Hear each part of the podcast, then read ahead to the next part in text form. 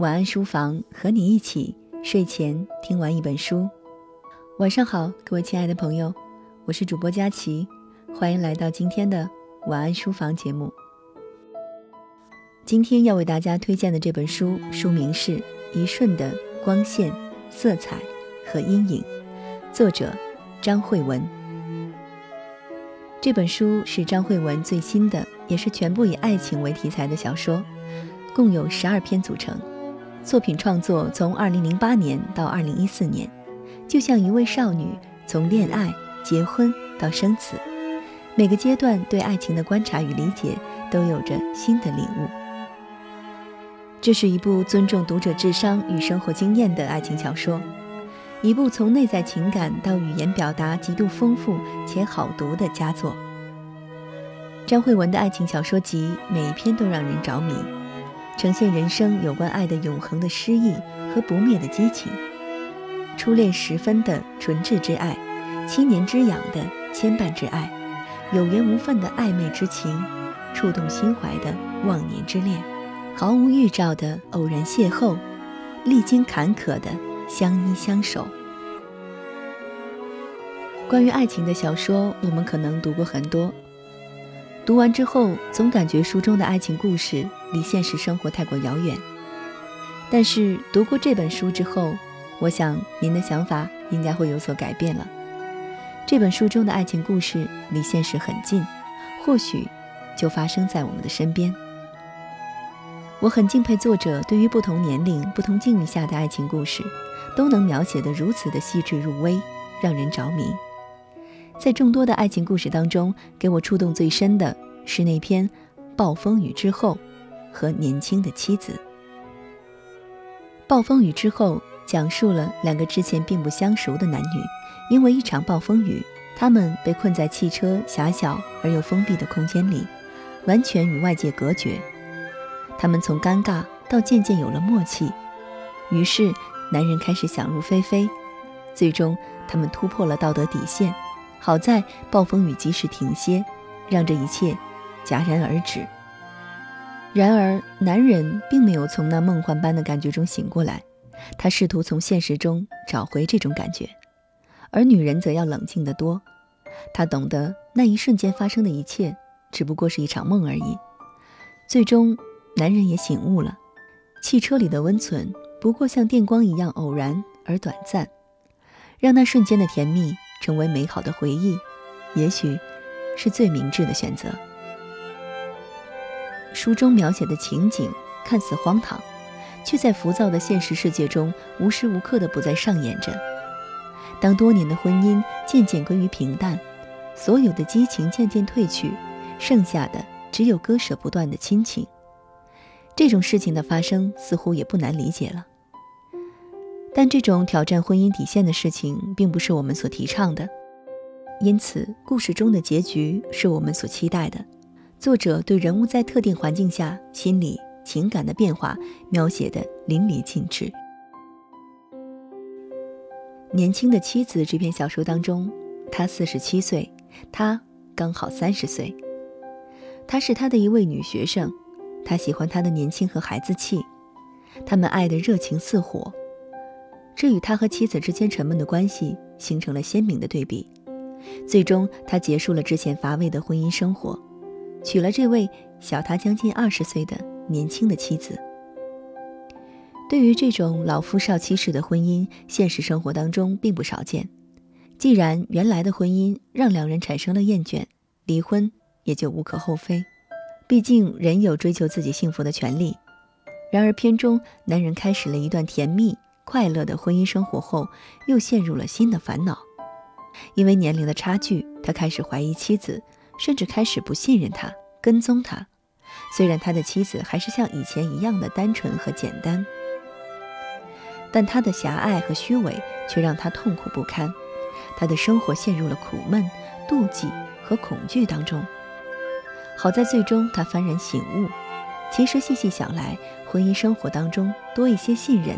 少一些猜忌，多一些理解；少一些狭隘，幸福就是如此简单。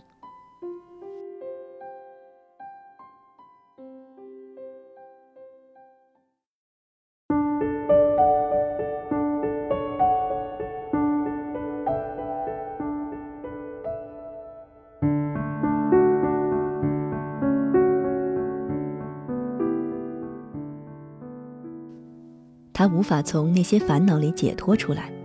就像每当他面临一个研究上的难题，所有那些令人费解之处就会占满他的思绪。因此，一个多月后，当他突然说要去上海玩几天的时候，他那根敏感的神经立即绷紧了。他觉得诧异，因为他在告诉他行程之前，几乎没有对他提起过这个计划。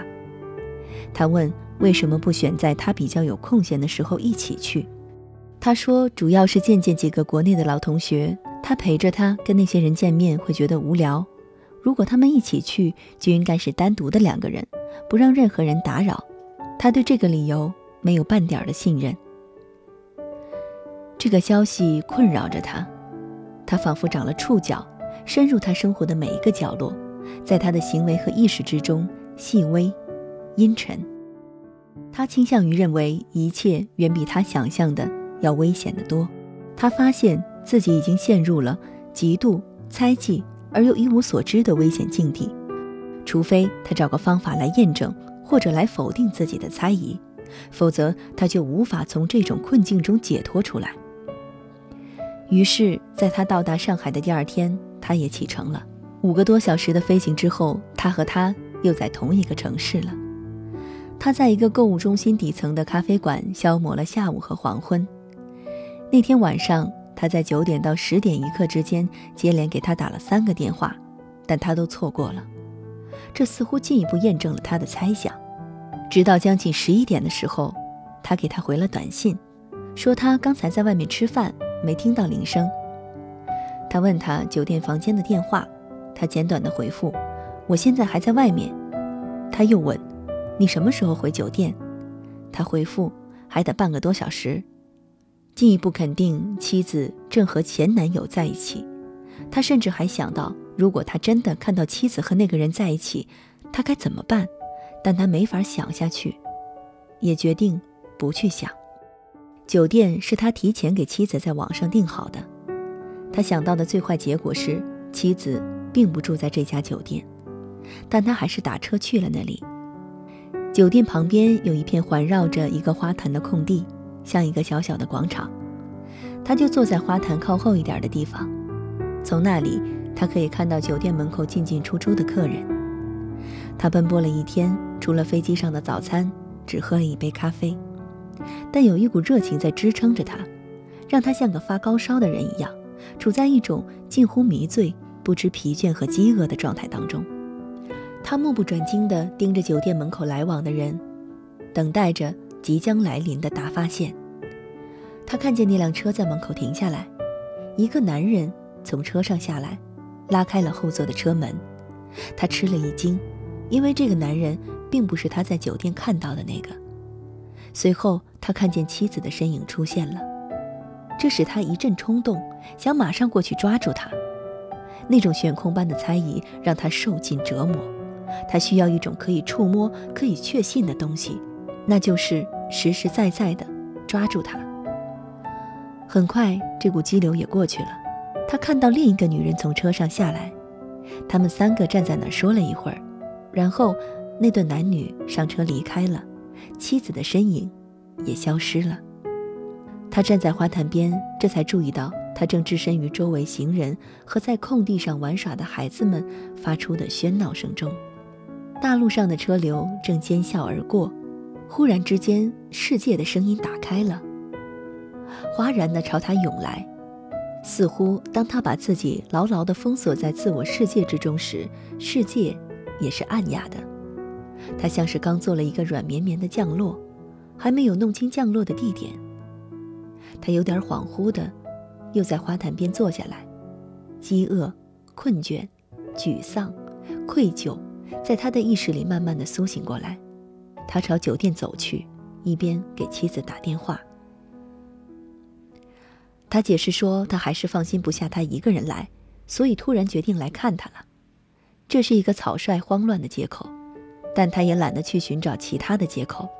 他已经准备好了接受责问和痛斥。他在大厅里靠近电梯的地方等着。很快，他走出电梯，但他停了一下。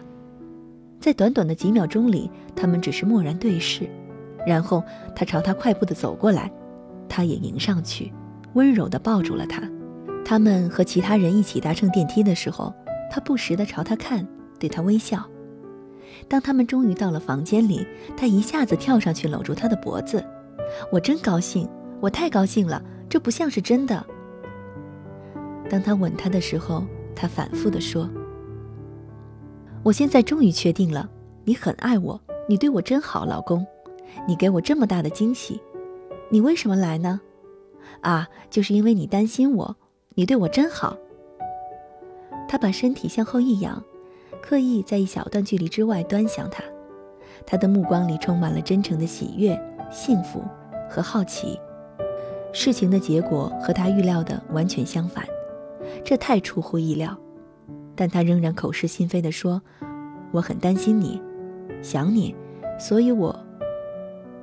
所以你就专门飞过来这么远，老公，是临时决定的吗？”“是啊，我昨晚上没有睡好。”一直在想你，他不禁感到羞愧了，而他就是那么凝视着他。突然，他看见两滴眼泪从他眼眶里滑下来，他抬起手，像小孩子那样用手背擦着眼泪。他说着：“我太幸福了，你这么爱我，我知道你是真心的。”他惊呆了，然后只能把他抱起来，不停地抚摸着他的头发。最后，他们躺下来。他把头紧贴在他的胸脯上，为他脱去了上衣。但他除了继续抱着他，抚摸他的头发和皮肤，什么也不想做。他抱歉地对他说：“他这一天实在太累了。”他说：“他什么都能理解，他们只要抱着就好了。”他笑了。随后，他改变了姿势，把他搂在怀里，一只手轻轻地拍打着他的背，他要哄他入睡。仿佛他是个孩子，而他自己是母亲或者是姐姐。渐渐的，他体会到了彻底的松懈、坚固严实的安恬，使他长久紧绷的神智、情感和身体都柔软的快要融化，轻盈的快要漂浮起来。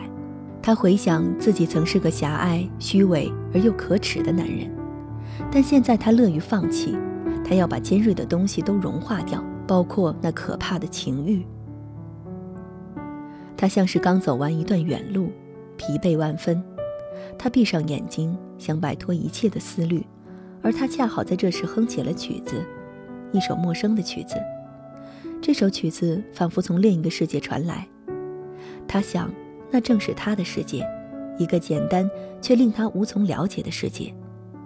他们的世界是分开的，他将不再刻意去侵入他的那个世界，因为现在这样才是幸福。在朦胧中贴近他的世界，平和，近乎无知，沉溺于休憩的气氛当中，就像那曲子一样单纯而美好。他不再感到那种时时刻刻逼迫着他的临近衰老的颓废和痛苦了。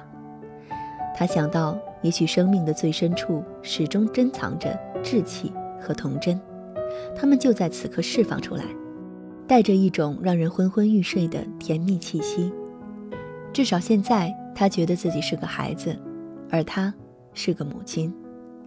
如果每个人都无所顾忌地追求着甜蜜，如果他们不再强求别人给予自己的幸福，不再刻意地要求两个世界的重合一致，而只是这样的躺下来，柔软但敞开着身体和灵魂，去体会、沉溺、幻想。他就这样想下去，思绪毫不费力地滑翔。最后，在那只手轻击他背部的节奏里，在曲子反复、粘连而又模糊的旋律中，他睡着了。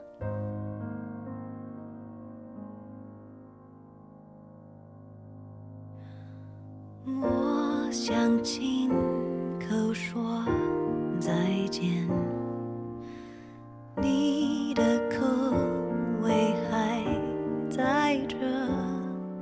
在开始之前，句点后面，存活在我里面，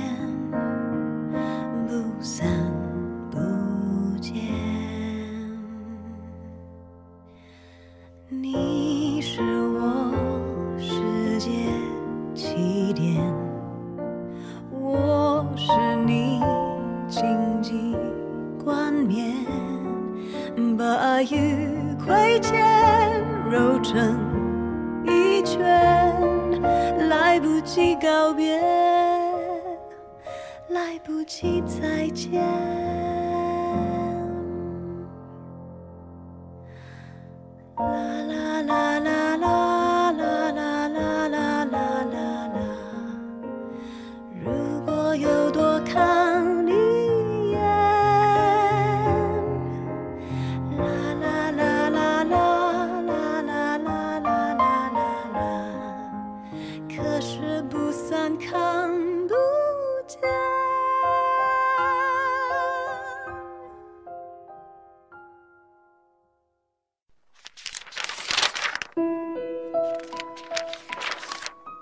你读一本书大概要多久？我读一本书大概需要一个星期吧。嗯，差不多三四天吧。我小的时候读书快，一晚上就能读完一本书。哎，我呀，真的是还真挺久没有看书了。平时工作真的太忙，应酬太多，晚上回家也没有什么时间去看书。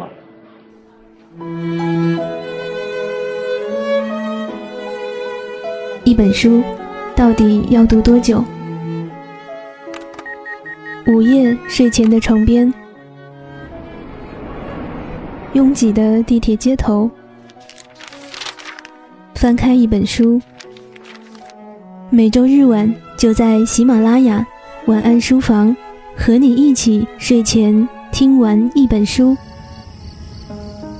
享受一段悠然的小时光。